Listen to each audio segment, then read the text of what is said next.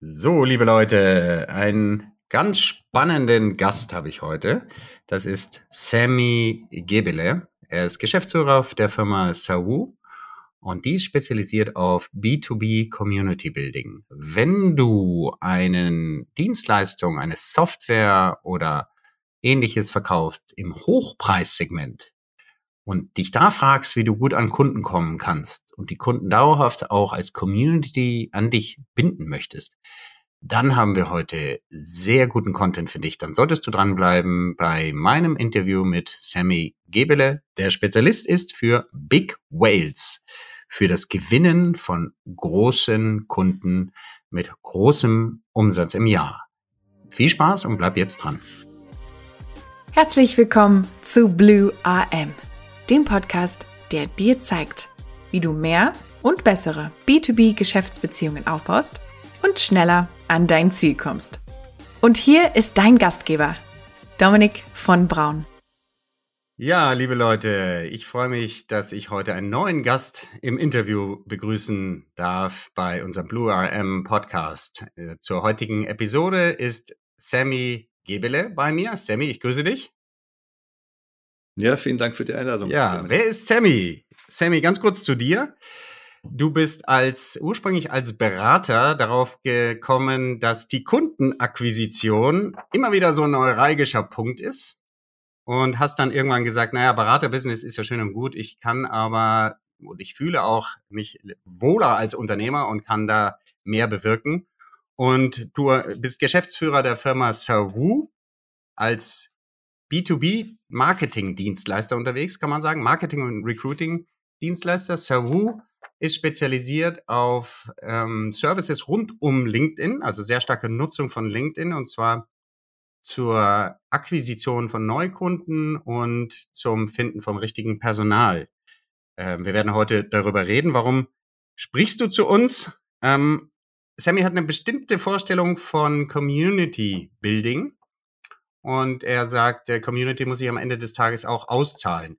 Damit spricht er natürlich unsere Sprache, die Sprache der Businessleute und deswegen glaube ich, bist du auch ein sehr guter Gast heute. Ich freue mich sehr auf unser Gespräch und äh, bin froh, dass du dir die Zeit nimmst. Ein bisschen Privates zu dir. Du lebst in München, mitten in München, wie du mir verraten hast, bist verheiratet und hast ja, wie soll man sagen, anstrengende Hobbys. Das eine ist, äh, du bist Sportler, ja, ähm, wie heißt es so schön, gesunder Körper, gesunder Geist. Du machst dann auch eine Sportart äh, für die ganz harten, Triathlon. Gut ab, Triathlon. Und dann gibst du dir auch noch das Arabische, was ein bisschen familiären Hintergrund hat, wie du mir verraten hast. Das heißt, du lernst auch noch eine komplizierte Sprache. Gut ab. Neben der, dem Aufbau deines Teams und der Firma Sawu, äh, die Zeit noch zu nehmen, Sammy, äh, ähm, habe ich irgendwas vergessen? Ich freue mich sehr, dass du hier bist.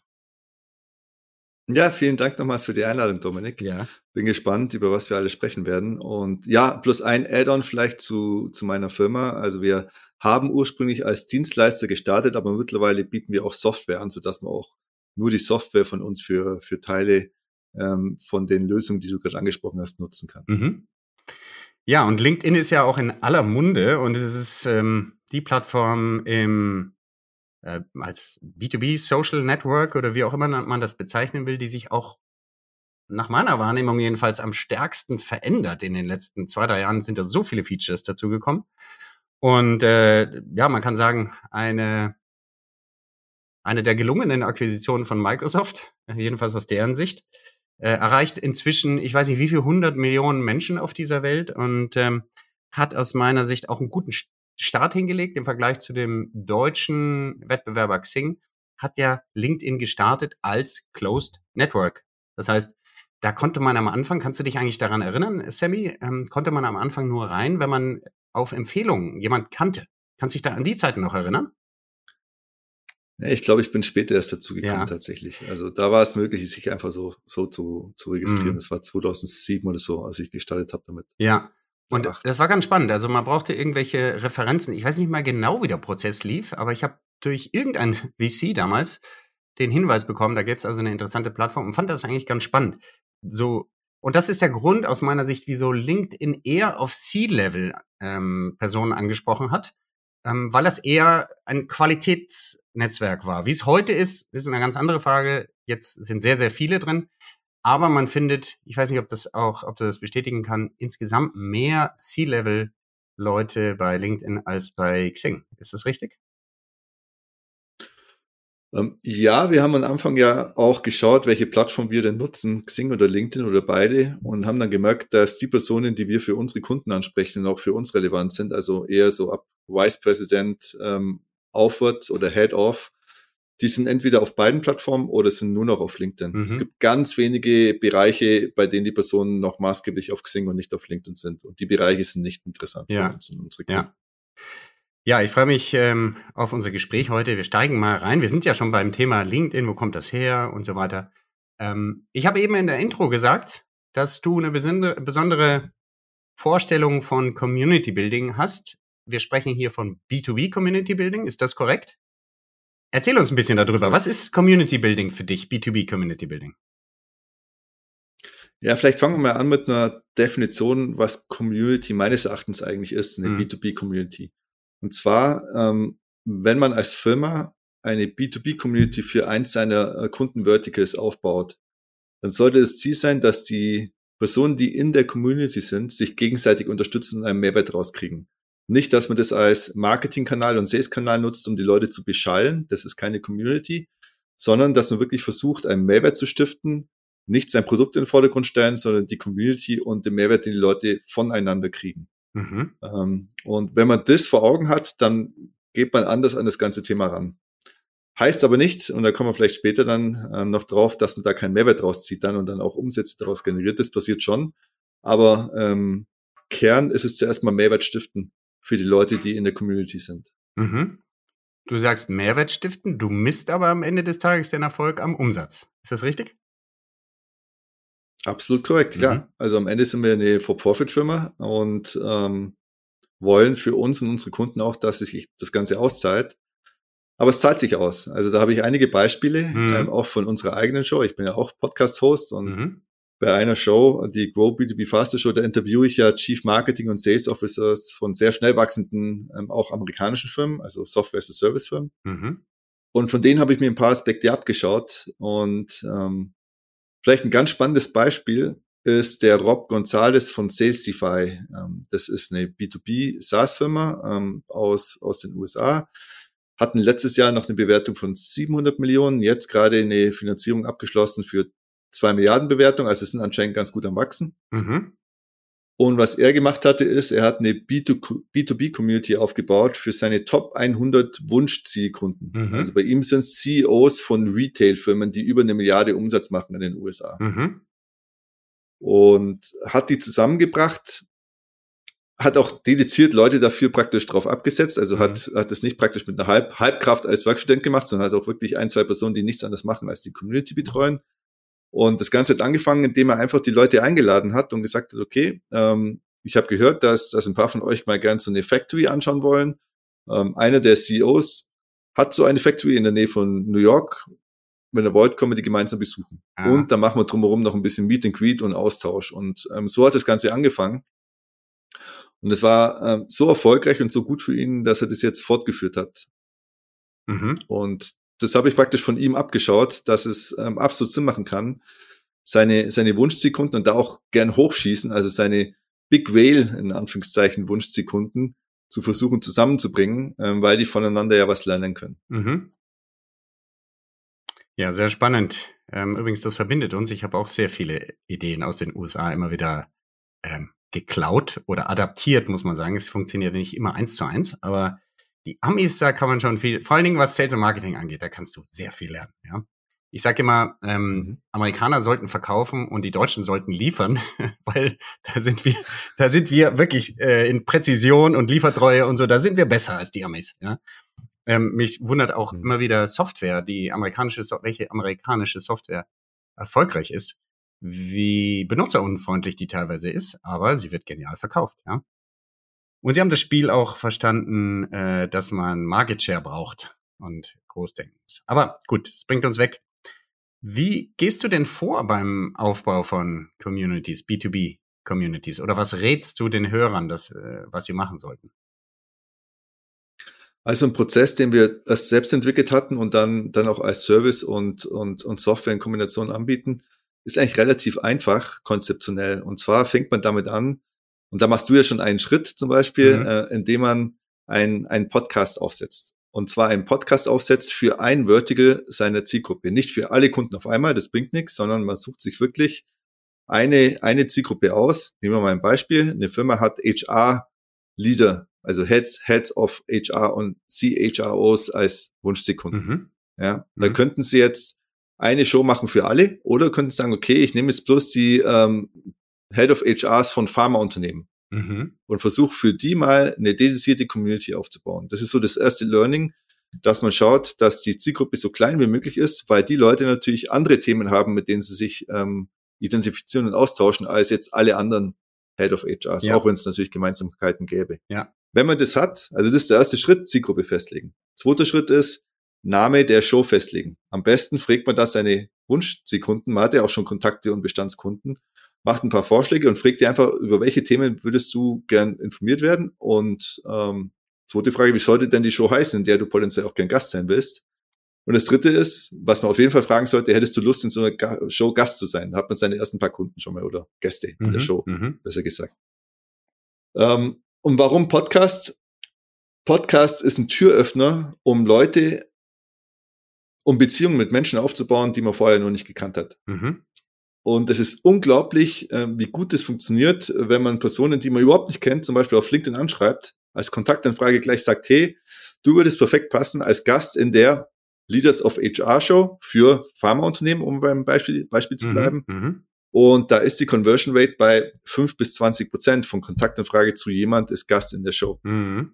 Das heißt, unglaublich hoch im Vergleich zu Kaltakquise. Da ist eher so bei 0,5 bis 1 Prozent oder 1,5 Prozent die Conversion Rate. Mhm. Das heißt, man baut persönliche Beziehungen auf, kreiert aber aus diesem Podcast auch Content. Mhm. Also man kann diesen lang, also 45 Minuten bis eine Stunde Podcast nehmen und kann daraus snackable Content Pieces bauen, die man dann auf LinkedIn posten kann in der Showpage, die man äh, ähm, baut. Also man sollte eine eigene Page aufbauen für die ähm, HR Leaders of Pharma Industries und kann dann eben diese Kurzvideos, Zitate, Bilder und so weiter posten. Mhm. Das heißt, darüber schafft man den ersten Mehrwert für die Zielgruppe. Mhm. Und man baut die ersten Beziehungen auf. Mhm. Das ist der erste Schritt. Der zweite Schritt ist, man lädt seine Wunschsekunden in lokale Meetups ein.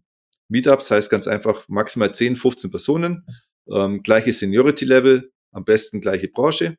Also bei Beispiel zu bleiben, lädt man, wenn man jetzt in München gern sowas machen will, alle HR-Leader aus der Pharmabranche, die im Raum München sind, ein und sagt, okay, maximal 15 Personen können kommen. Das Ziel ist, einen Austausch zu ermöglichen. Es gibt zwei Impulsvorträge. Mhm. Jetzt ist es Schöne, da befruchtet sich das gegenseitig, wenn man jetzt Podcast-Gäste hat, dann weiß man, wer zu welchen Themen dann was Spannendes zu sagen hat. Das heißt, man nimmt die Impulsverträge äh, von den Personen, die einfach schon Gast waren und die auch zum Meetup kommen. Mhm. Mhm. Damit stellt man sicher, dass auch der Mehrwert für die Personen von den Personen ist und mhm. das keine Marketingveranstaltung mhm. wird. Denn das mag eigentlich keiner. Mhm. Und das Einzige, was man braucht, ist kein fancy Essen, kein Super Dinner, sondern irgendeine coole Location, wo es Alkohol umsonst gibt. Natürlich auch nicht alkoholische Sachen, aber Alkohol verbindet einfach. Mhm. Und ein paar leckere Häppchen. Mhm. Mhm. Und über diese lokalen Meetups baut man natürlich sehr gut persönliche Beziehungen auf. Mhm. Zu Menschen, die man noch gar nicht kennt. Mhm. Man sollte einen gewissen Anteil, 30 Prozent vielleicht oder 50 Prozent auch auffüllen mit Bestandskunden oder Personen, die man kennt, weil die machen indirekt Marketing für einen und erzählen immer normalerweise, ähm, was für tolle Sachen man macht und wie man denen helft, geholfen hat. Das heißt, ähm, über diesen Weg muss man gar nicht selber über, über sein Produkt sprechen, über, über das, was man macht, sondern man lässt seine Kunden gut über sich berichten und deswegen bin ich bis dato noch nie aus dem Meetup rausgegangen, ohne jetzt ein Follow-up-Sales-Gespräch zu haben. Mhm. Und über diese lokalen Meetups, die man in all den Hubs machen kann, wo die Kunden sind, baut man im Laufe der Zeit genug persönliche Beziehungen auf, dass man, und das ist so das Endgame, das ich dann vor Augen habe, eine eigene Konferenz aufbauen kann. Also, mhm. Also, beim Beispiel zu bleiben, die Leaders of Pharma HR Konferenz. Mhm. Und man braucht nicht 500 Leute bei der ersten Konferenz. Es reicht auch nur 30 zu haben, zum Beispiel, die da sind. Die Speaker kriegt man aus den Gästen seiner Show. Die Themen bekommt man, weil man eh da und mit seiner Zielgruppe spricht und weiß, was ist gerade top of mind und was sind die Hauptthemen. Und ähm, damit ist der, der schwierigste Part eigentlich schon fast gelöst. Und das Einladen, das schafft man, indem man einfach die Leute einlädt, mit denen man eine persönliche Beziehung über die Meetups aufgebaut hat. Mhm. Und da habe ich auch ein Vorbild. Das ist auch einer unserer Kunden, aber auch einer unserer Gäste gewesen in der Show, der Nikolaus von Jakobs. Mhm. Das ist ein Rechtsanwalt bei einer großen amerikanischen Anwaltskanzlei. Und der hat vor acht Jahren angefangen, die Munich M&A-Konferenz zu hosten und aufzubauen. Mhm. Und hat beim ersten Mal, glaube ich, 20 Gäste gehabt. Ähm, mittlerweile sind es 450 Teilnehmer. Mhm. Und die Konferenz, da muss man auch was zahlen, also um bei der Konferenz dabei zu sein als Teilnehmer. Und er hat auch Sponsoren. Das heißt, mittlerweile macht er keine Verluste mehr mit so einer Konferenz, sondern die geht dann auf pari, auf Null aus. Mhm. Hat aber seine eigene Konferenz, was natürlich fürs Branding und für die Kontakte einen unschätzbaren Wert hat. Ja. Was ich persönlich viel cooler finde, als so eine, äh, so eine Booth, also so ein, so ein, so ein Stand zu mieten bei einer Konferenz und zu hoffen, dass irgendwie die richtigen Leute vorbeikommen. Mhm. Mhm. Mhm. Ja, du bist Gastgeber, ja. Du, du bist Gastgeber und deswegen bist du immer ähm, äh, im Mittelpunkt. An dir kommt gar keiner dran vorbei. Ist spannend, was du da erzählst. Ähm, ich erinnere mich, ähm, das Thema auch Meetups und dann die Flasche kreisen lassen, sage ich mal. Ähm, das ist ein, ein uralter, uraltes Ding, was ich bei Keith Ferrazzi gelernt habe. Ich erinnere mich noch, dass wir in äh, London ein Abendessen gemacht haben und er mir noch vorher im Taxi sagte, Dominik, zeige ich dir, wie man das macht. Ja.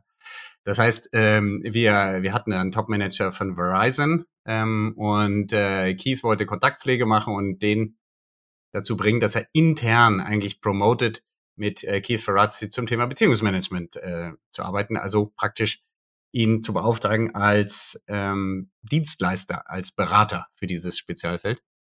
Und äh, wir sind also an dem Abend rausgekommen und dieser arme Junge, der war hackedicht, ja, also der hat wirklich viel getrunken und der Keith hat ihm so permanent nachgefüllt, ähm, Wahnsinn. Und am Schluss hat er gesagt, Keith, I'm going to call you next week. We'll do that deal. Ja, also der, also äh, Alkohol verbindet tatsächlich und ähm, das hat er sehr äh, gezielt eingesetzt und wird immer wieder auch übrigens gebucht von großen Firmen, um ähm, Networking-Dinner zu machen und äh, überlegt sich da auch im Detail, wo die Leute sitzen und so weiter. Ähm, ich glaube, dein Ansatz, äh, einfach eine coole Location zu finden und äh, ich glaube, du machst auch so äh, ähm, eher äh, Family Served, also alles verschiedene Vorspeisen auf dem Teller und jeder nimmt sich so ein bisschen ähm, casual. Ja, ne? genau, genau. Genau. Ich glaube, dass da, da genau. ist sehr viel dran. Ja. Und ähm, ja, wir hatten es am Anfang nicht so. Wir hatten, wir hatten gesetztes äh, Essen, also gesetzt in Anführungszeichen, halt ein paar Bierbänke reingestellt in so einen kleinen Feinkostladen, der länger ja. aufhat. Also ist auch ein bisschen andere Location, ganz cool. Aber dann ist es halt schwieriger, dass, dass man mit verschiedenen Personen in Kontakt kommt, weil man aufstehen muss, um dann wieder zu einer anderen Person ja. zu kommen. Und deswegen ja. haben wir angefangen zu sagen, okay, es gibt einen Tisch mit all den Leckereien, da kann jeder sich mit einem Teller nehmen, was er will. Es gibt halt Käse, Wurst, äh, gutes Brot und so weiter, wirklich alles Top-Qualität. Ähm, aber dann gibt es Städtische, ja. da kann man rumlaufen und, und kann viel einfacher äh, frische Kontakte knüpfen. Ja, ja. Das Ganze hat dann auch einen Vorteil bei Städtischen ist, ähm, irgendwann beschließt man sich, entweder man setzt sich irgendwo hin, um dann mit den Leuten, mit denen man dann Bock hat, noch tiefer reinzugehen, oder äh, das Ganze dauert insgesamt nicht so lang, was ja auch nicht so schlimm ist. Ja. Ähm, mhm. Was, äh, was ich mich auch erinnere, das ist auch spannend bei Stepstone. Ich habe ja Stepstone aufgebaut in äh, Deutschland und da haben wir, also nicht alleine, ja, aber äh, das war unsere erste Firma. Und da haben wir, als wir äh, regionale Büros aufgemacht haben, so eine Art Roadshow gemacht, die nach dem gleichen Prinzip der Durchmischung funktioniert haben. Ähm, 30 Prozent äh, Kunden und 70 Prozent möchtegern Kunden. Und dann auch kleiner, geschlossener Kreis. Es gibt ein Café, es gibt einen Vortrag und ähm, so kennenlernen. Ist natürlich ein Investment, ja, und äh, du darfst nicht erwarten, dass du im Raum sofort was verkaufst, aber es geht wunderbar, so wie du gesagt hast. Du kommst immer mit irgendeinem ganz konkreten Sales-Thema, ähm, eine ganz konkrete Beauftragung oder Angebot schreiben oder lass uns den nächsten Follow-up machen, gehst du immer nach Hause. Ja, das ist immer so. Und die Stimmung ist besonders gut, ja. wenn du eben Bestandskunden mit reinbringst. Ausgesuchte Bestandskunden natürlich, ne? Also die von sich aus talkative sind und äh, die auch Lust haben, darüber zu erzählen, wie toll du bist. Ja? Also und zwar nicht auf der Bühne, sondern beim Networking. Ja? Ähm, denn die natürlich, je spitzer die Zielgruppe ist, du hast ja das schöne Beispiel genommen, Pharma-HR-Leute, die kennen sich im Zweifel ja auch untereinander. Ja? Das heißt, die sprechen an und sagen, die, die sagen, sag mal, arbeitet ihr auch ähm, mit der Firma zusammen und erzähl mal, ja. Und ähm, das würdest du denken, dass es immer so ist. Also ich habe ja auch gedacht, wir haben ein, eine unserer Verticals, die wir angehen und die unsere Zielkunden sind, sind die Partner und Managing Directors von Beratungen von 50 bis ungefähr 5000 Mitarbeiter, also so die, die mm. mittlere Ebene von den mhm. Beratungen. Und habe ich vor kurzem mit einem gesprochen, der gesagt hat, ja, es gibt zwar den BDU, aber es gibt eigentlich keine Chance, sich wirklich mit Peers zu vernetzen und, und sich auszutauschen. Mm. Deswegen findet er das super, dass wir das jetzt in die Hand nehmen ähm, und eine Plattform bieten, damit man voneinander lernen kann, weil die meisten Beratungen eben nicht so gut miteinander vernetzt sind. Ja. Und Berater speziell. Ja. Also man möchte meinen, dass sie sich untereinander alle kennen. Ja. Aber vielleicht, und ich glaube, im größten Fall ist es gar nicht so. Und die Leute sind wahrscheinlich sehr froh, wenn man denen eine Plattform bietet, damit sie voneinander profitieren können. Da ist auch wiederum was dran, ja. Es kommt, glaube ich, auch sehr darauf an, welche Funktion, also wen du ansprichst in der Firma. Jetzt war das bei den HR-Leuten damals relativ einfach, weil die nicht unbedingt, also die sollten eher was, also die meisten von denen hatten eher ausführende äh, Organe. Die sollten halt Leute ran schaffen, Leute halten, Leute ausbilden, ja. Ähm, waren aber meistens nicht auf äh, Top-Management-Level, sondern waren dem Finanzer zum Beispiel untergeordnet oder sowas. Und für die war es dann eher so ein, ähm, ja, die haben sich oft auch auf Fachzirkeln schon äh, gekannt, aber du gib dir recht, oft gibt's ja auch diese, dieses Ding so, hey, der ist ja Wettbewerb, ja, äh, mit dem spreche ich nicht. Und wenn du da durchbrichst als Dritter und sagst, ey, lass, wir haben doch ähnliche Themen, lass uns einfach mal den Tisch bringen, super. Also ich glaube, dass das ähm, gut funktioniert. Ja, und dann auch. Ähm, ich hätte auch ursprünglich gedacht, dass, nur um den Punkt aufzugreifen, Wettbewerb, ja. Ich dachte an, anfangs auch, ja, die Beratungen, die sind ja eigentlich oft im Wettbewerb, aber Pustekuchen. Also es gibt ganz wenige, die wirklich in direkter Konkurrenz zueinander stehen. Mhm. Ähm, und selbst wenn, dann sprechen die ja immer noch miteinander. Mhm. Ja, weil die ja auch wissen, ähm, dass, dass die Welt jetzt nicht so gebaut ist, dass du dein ganzes Leben bei einer einzigen Firma bist und ein Netzwerk dir so oder so helfen wird. Mhm. Ja. Sag mal, welche Kunden sprichst du jetzt mit äh, eurer oder sprecht ihr als Firma an? Welche Kunden sind äh, für euch interessant? Oder wem würdest du raten, diesen, das ist doch recht aufwendig, dieser Prozess der Community Building. Welche Kunden, für welche Kunden würdest du sagen, klappt das? Also B2B auf jeden Fall, ja. also Firmen, äh, Kunden, die andere Firmen als Kunden haben wollen. Und dann würde ich sagen, das lohnt sich ganz generell, den Aufwand zu betreiben, wenn man mindestens 50, 60.000 Euro ähm, Gewinn rauszieht aus einem neu gewonnenen Kunden. Das heißt, die Hürde ist da meines Erachtens nicht sehr hoch, um sowas zu machen. Du sagst Gewinn. Ähm, ist das äh, Deckungsbeitrag? Ja, Gewinn. Also, oder? Nicht Umsatz. Ja.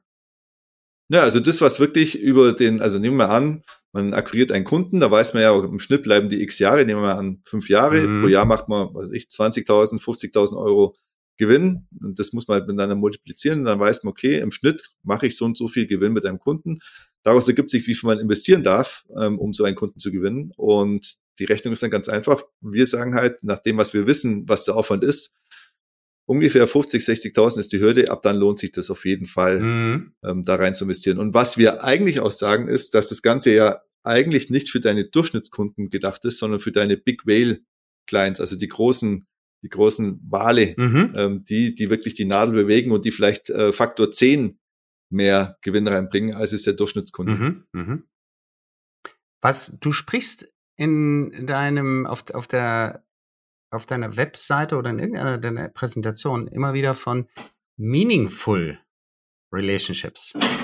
Äh, kannst du das ein bisschen sagen? Was, was, was, was, was sind meaningful relationships für dich oder was ist das Gegenteil davon? Ja, es fängt alles an mit einer persönlichen Beziehung, die man aufbaut. Mhm. Ja, weil am Ende kaufen Menschen von Menschen. Und da kann man noch so ein tolles Produkt haben und noch so gut im Sales-Prozess sein. Wenn die persönliche Ebene nicht funktioniert, dann hat man die Person einfach verloren und damit auch den Prozess.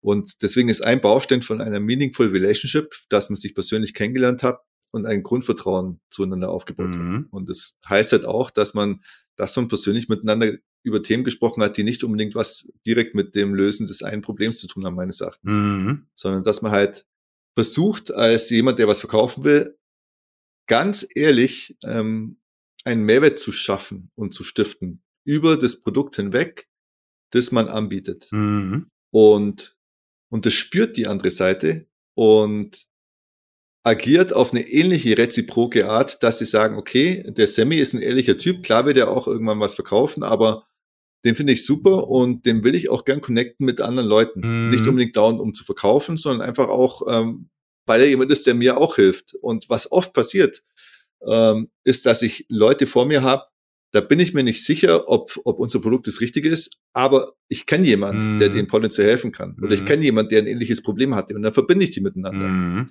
Und das ist eine ehrliche Art und Weise, Netzwerken zu betreiben. Das heißt, ähm, eine ehrliche und meaningful Relationship ist nicht ausgerichtet auf einen kurzfristigen Vertrag, den man aus ähm, unterschreibt und, und dann Geld macht, sondern meines Erachtens auf eine langfristige ähm, Beziehung, wo man versucht, äh, die andere Person im Hinterkopf zu halten und zu schauen, wann und wie kann ich der vielleicht helfen.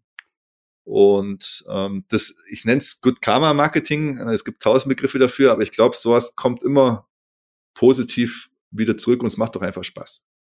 Das ist sehr spannend, was du da sagst. Äh, sagt der, ich weiß nicht, haben wir im Vorgespräch über Adam Grant gesprochen? Bin mir nicht sicher. Adam Grant ist einer der, der ist Organisationspsychologe an, in Wharton, Wharton Business School. Und der hat 2014, glaube ich, das Buch rausgebracht, ähm, Give and Take. Ähm, und da setzt er sich auseinander mit der Frage, wer hat eigentlich mehr Erfolg im Leben, die Geber, die Nehmer oder die Tauscher? Und ich will jetzt nicht zu sehr darauf einsteigen. Ich kann, will nur sagen, ähm, dieses Buch ist der Grund, warum ich heute Shareholder bei Wunderpen bin. Also es hat mich, also es ist bei meinen Top drei Büchern, die mich am meisten beeinflusst haben. Und äh, spannend ist auch, auch äh, sein Ergebnis, wer denn eigentlich erfolgreicher ist. Und ähm, ich möchte das gar nicht vor, vorwegnehmen, denn dazu mache ich mehrere Folgen hier noch. Äh, liebe Hörer, ihr sollt abonnieren. Ähm, klickt alle auf äh, die äh, Folgen, damit ihr äh, äh auch, auch die, die weiteren Themen mitbekommt.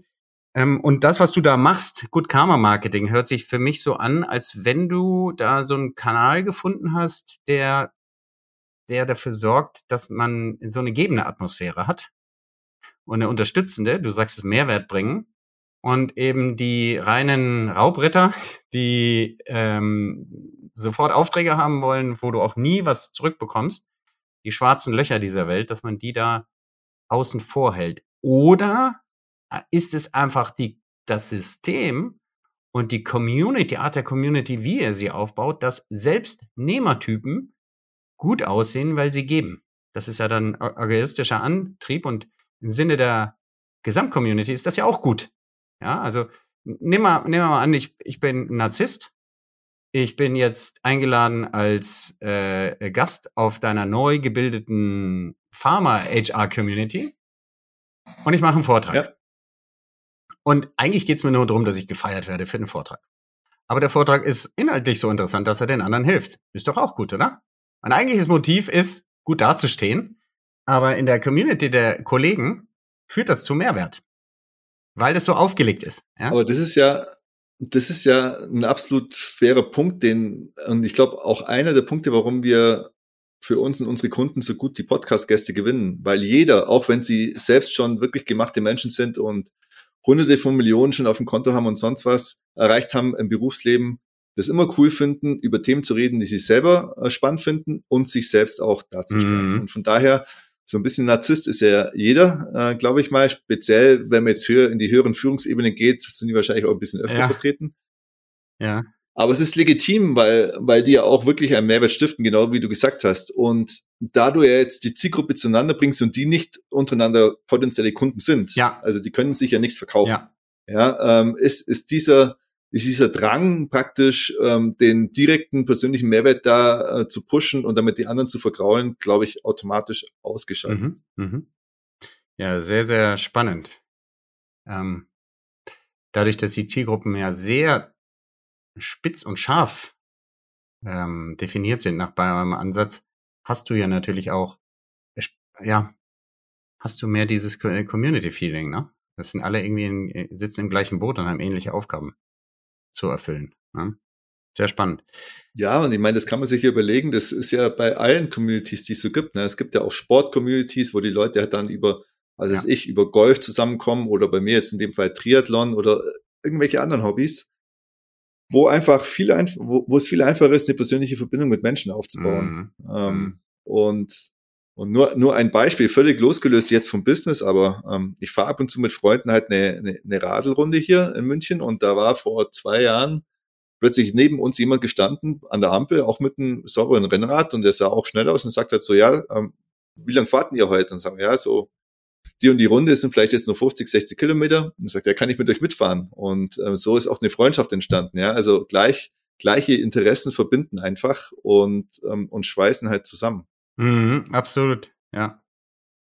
Und äh, du hilfst halt ähm, Firmen quasi der Host und der, wie sagt man, Dirigent von so einer Veranstaltung zu werden.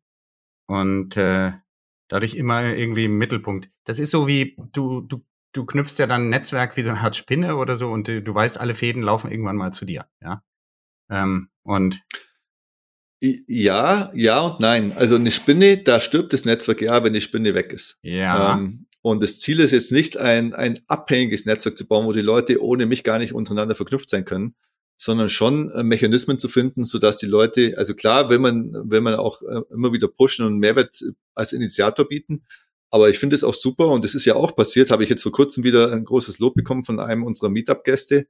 Ähm, die sind jetzt ähm, die sind aus München, eine Firma, mhm. Münchner Beratungsfirma mhm. und ist dann extra nach Hamburg geflogen zu einer Hamburger Beratungsfirma, weil sie Synergien gesehen haben, mhm. ähm, um eine Kooperation auszumachen, mhm. die jetzt tatsächlich auch am Aufbau ist. Mhm. Und ähm, sowas freut mich natürlich ungemein, wenn, wenn, wenn solch, solcher direkter Mehrwert aus dem, was wir hier bauen, ähm, entsteht. Ja, cool. Ja. Was ist eigentlich das Strategische an eurem Ansatz? Und was ist eher so taktisch anzusehen? Naja, strategisch, wie hat's der Rob Gonzalez so schon gesagt, ich finde, der hat es wirklich auf den Punkt gebracht. Ähm, Community is the next big thing mhm. im Marketing und mhm. Sales. Und warum?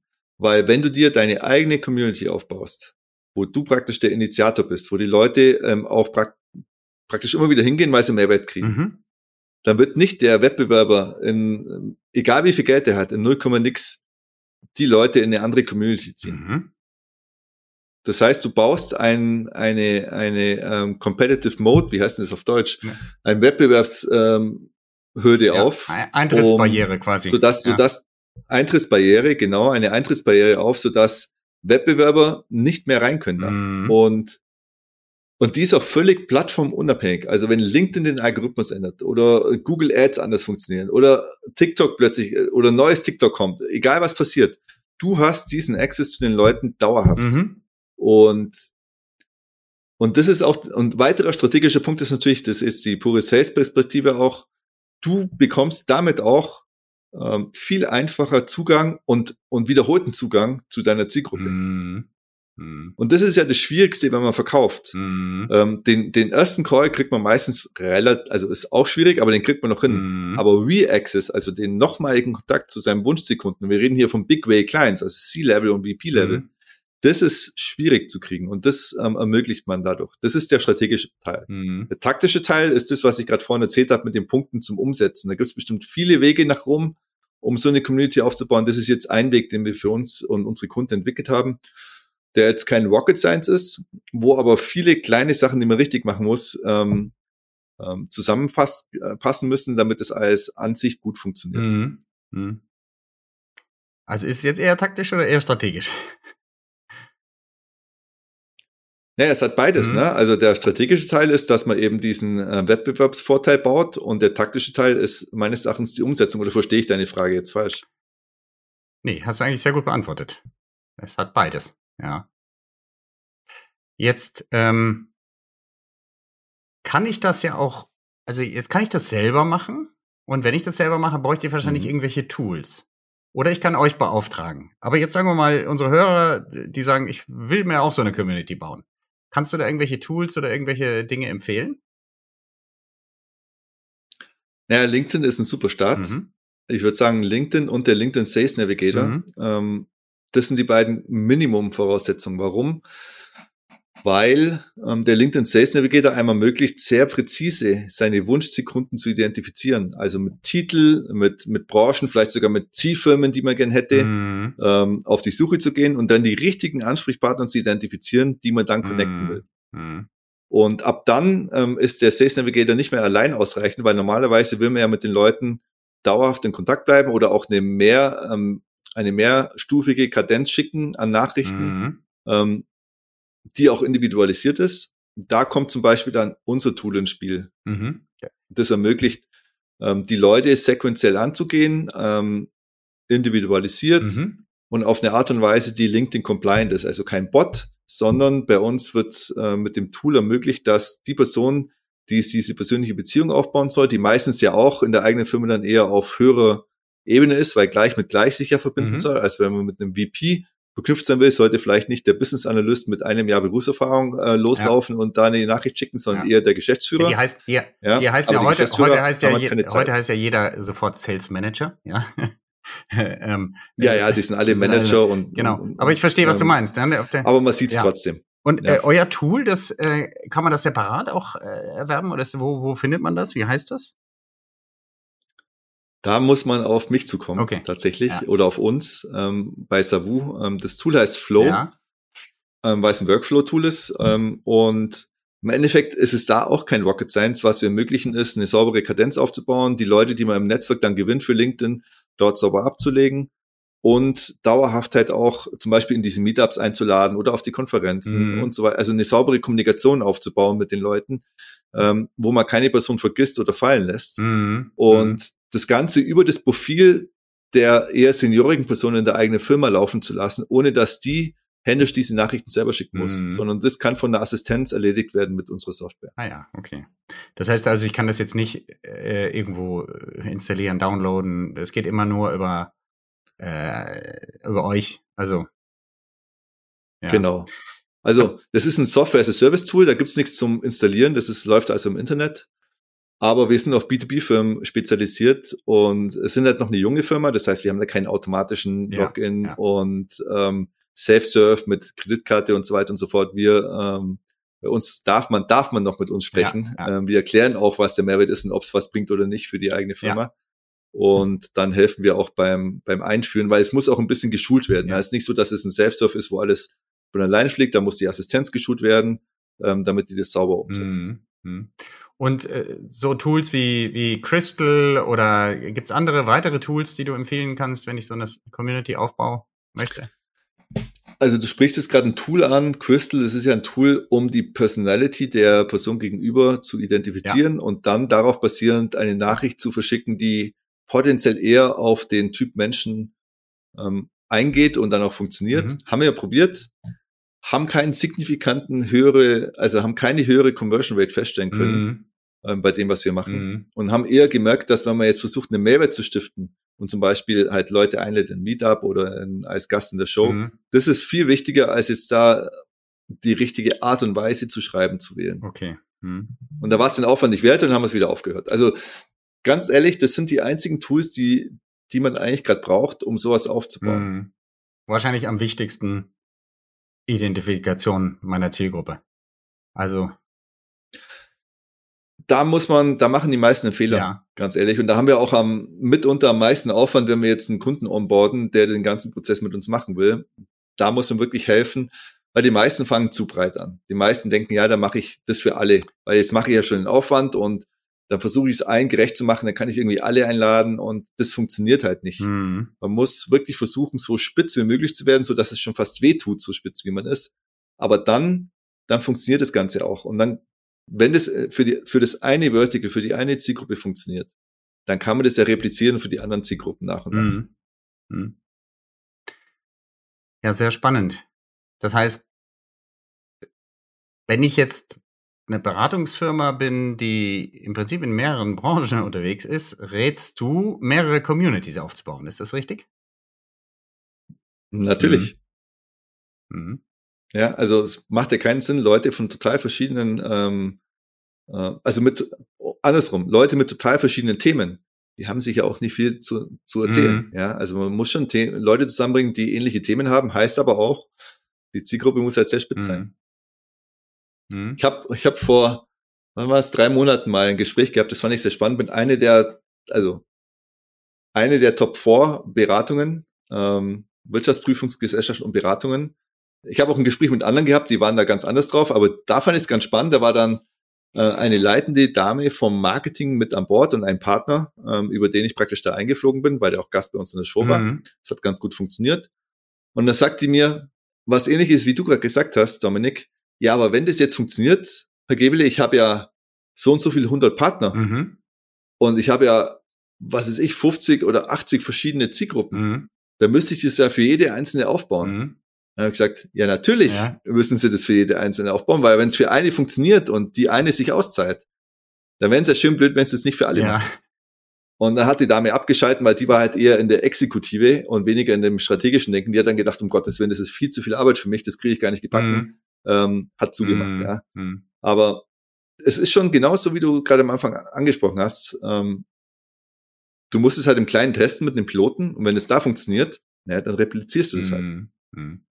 Oh. Wir haben auch zwei Zielgruppen. Also wir haben die maßgeblich äh, Software as a Service Firmen, schnell wachsende ähm, B2B Firmen Software as a Service. Dafür haben wir die Grow B2B Faster Show aufgesetzt, wo wir Marketing und Sales Leader von den Firmen mhm. einladen. Und dann haben wir eine andere Zielgruppe, das sind eben die Partner und MDs von Beratungen. Mhm. Dort haben wir die Leaders in Consulting Show aufgebaut. Mhm. Und jetzt sind wir sogar dabei, mit unserer Software können wir auch unterstützen beim Recruiting, haben wir jetzt gelernt. Und ähm, naja, dann wird es vielleicht irgendwann so sein, dass wir auch eine ähm, äh, Leaders in HR aufbauen für ein bestimmtes Vertical. Mhm. Mhm. Ähm, also wenn ich dich da unterstützen kann, den einen oder anderen HR-Kontakt habe ich noch. Ähm, dann äh, sag's mir für unsere Hörer, diese Podcast, äh, sag noch mal den Namen oder die, wir wollen das ja auch in die Show Notes dann geben, können wir auch im Anschluss. Äh, stellen wir das in die Show Notes, dass ja. man da, die kann ich, die sind frei zugänglich, ja, die. Äh, ja, ja, absolut, absolut. Also die, die eine heißt Leaders in Consulting ja. auf allen gängigen Podcast-Plattformen, auch auf LinkedIn zu finden. Mhm. Und die andere heißt äh, Grow B2B Faster, mhm. auch auf allen Plattformen und auf LinkedIn zu finden. Ja, sehr schön. Bei meinen Interviews habe ich immer eine Frage, ähm, die unsere Hörer immer interessiert. Was würdest du, was würdest du unseren Hörern empfehlen, was die eine Sache ist, die eine oder die eine Frage, die sie sich stellen sollten, wenn sie ähnlich erfolgreich vorgehen wollen beim Aufbau einer B2B-Community, ähm, so wie ihr das macht oder eure Kunden das machen? Was ist die eine Frage, die sie sich stellen sollten? Wie kann ich den Personen einen Mehrwert stiften? Ah, okay. Mhm.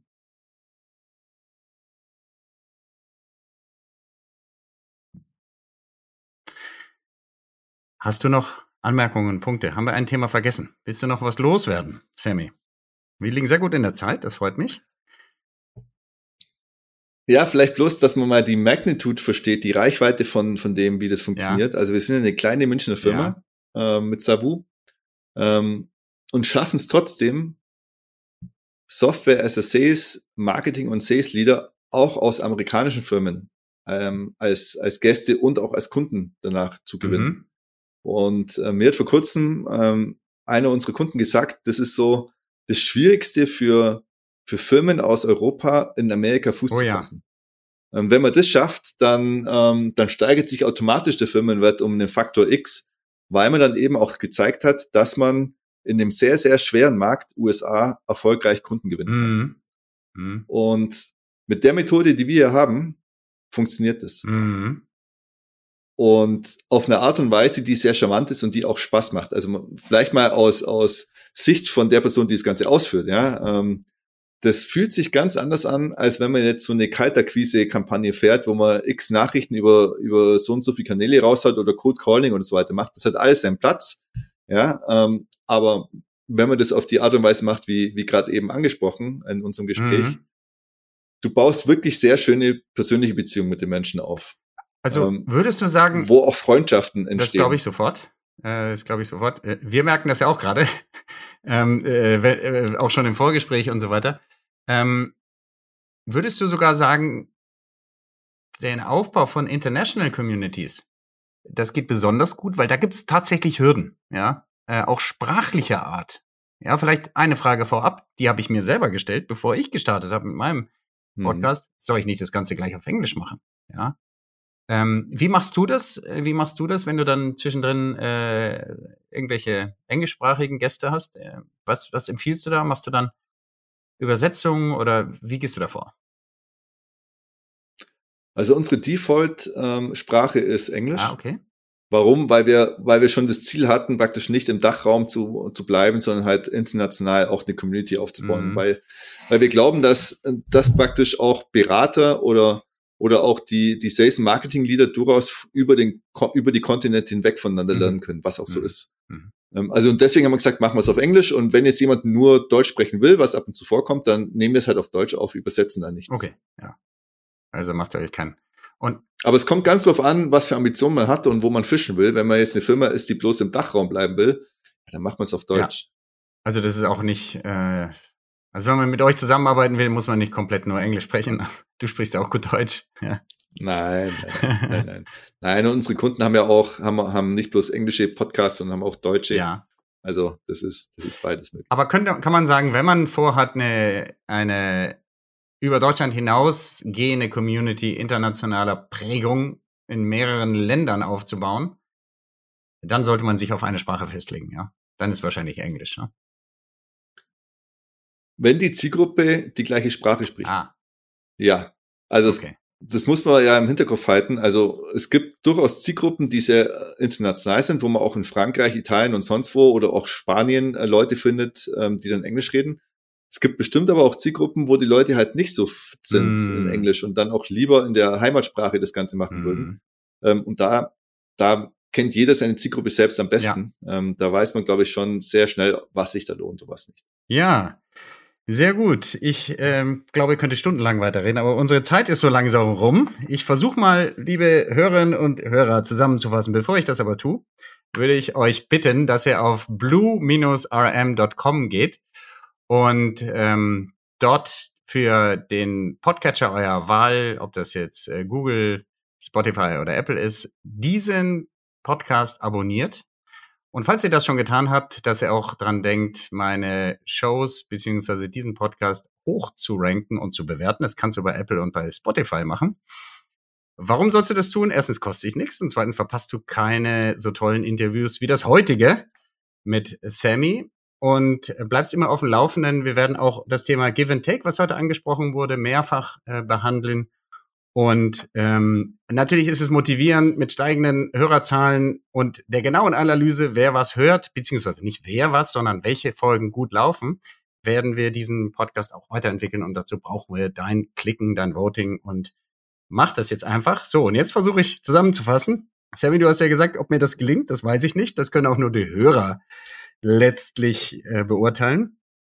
Wir haben heute über viele Dinge gesprochen. Wir haben über Big Whales gesprochen. Das heißt, Community Building in B2B-Bereich ist dann besonders lohnenswert, wenn du große Tickets, also große Umsätze anstrebst mit deinen Produkten und Dienstleistungen. Das ist sogar quantifiziert worden. Sammy hat uns gesagt, 50 bis 60.000 Euro an Profit sollten schon hängen bleiben bei den Kunden, die du avisierst. Ansonsten ist so ein Community-Aufbau, wie er uns beschrieben hat, möglicherweise nicht lohnenswert. Wir haben heute darüber gesprochen, dass es Sinn macht, seine Zielgruppen ganz spitz zu formulieren. Ähm, wir haben darüber gesprochen, dass es Sinn macht, abzugucken. Rob Gonzalez und äh, Nicolas von Jakobs sind genannt worden heute. Wir haben heute die neun Schritte kennengelernt, die Sammy, ähm, wie Sammy vorgeht und äh, dir da draußen, wenn du deine Community aufbauen willst, äh, an die Hand legt, vorzugehen. Mach einen Podcast erstens, ähm, such mit der Community einen Namen der Show, frag die Leute dann direkt, willst du Gast sein? Ähm, nutzt den Podcast zum persönlichen Beziehungsaufbau, mach den Content daraus snackable und verbreite ihn, vorwiegend über LinkedIn. Lad die Leute aber dann physisch ein zu Meetups, mach die möglichst casual, sorgt dafür, dass die Leute was zu trinken bekommen. Das bringt die Leute zusammen und achte ein bisschen bei diesen physischen Treffen auf die, den Mix. 30 Prozent Bestandskunden ist da ein guter Anhaltspunkt.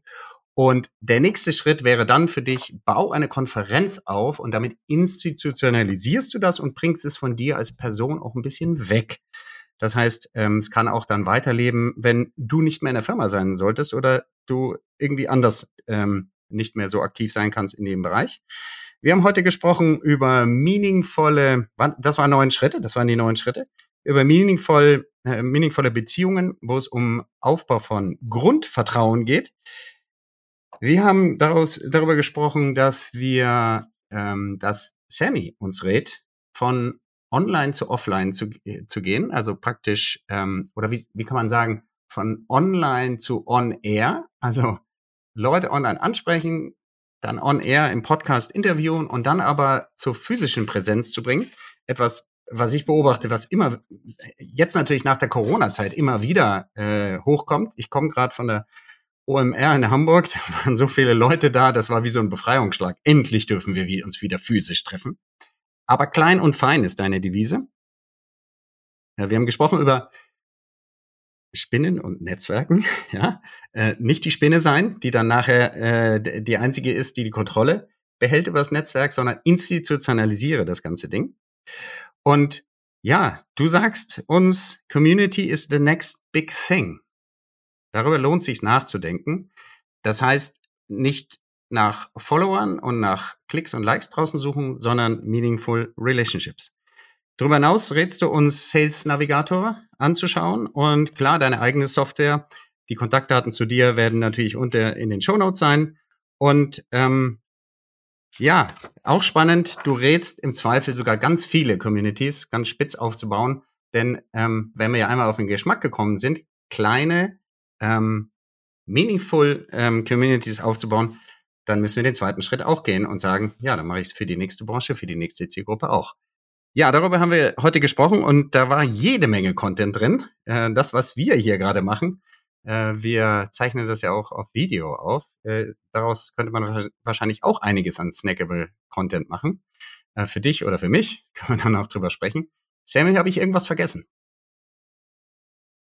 Nee, super. Ich habe eine Sache vergessen, genau. Die eine Frage, die ihr euch alle stellen sollt, die auch Sammy gerade gestellt hat. Wie kannst du Mehrwert stiften? Frag dich das, bevor du mit dem Community Building anfängst. Ja, ich danke euch fürs Zuhören, von wo auch immer ihr jetzt uns auf die Ohren gelassen habt. Danke, dass ihr bis hierher gekommen seid und ich wünsche euch und auch dir, Sammy, einen guten Morgen, guten Mittag oder guten Abend, von wo auch immer ihr das jetzt gehört habt. Sammy, danke dir, dass du da warst. Das allerletzte Wort ist bei dir gemein, oder? Du, vielen Dank, Dominik. Hat ja. Spaß gemacht, mit dir zu sprechen. Okay. Danke. Ciao, ciao. Werde auch du Architekt oder Architektin deines Business-Netzwerkes. Abonniere jetzt kostenfrei unseren Podcast unter www.blue-am.com und gib uns gerne dein 5-Sterne-Rating auf Spotify, Apple oder Google. Dominik erreichst du persönlich auf LinkedIn oder www.dominikvonbraun.com. Er wartet schon auf dein Feedback zu dieser Episode oder weiteren Themenvorschlägen. Bis bald und denk dran, your network is your net worth.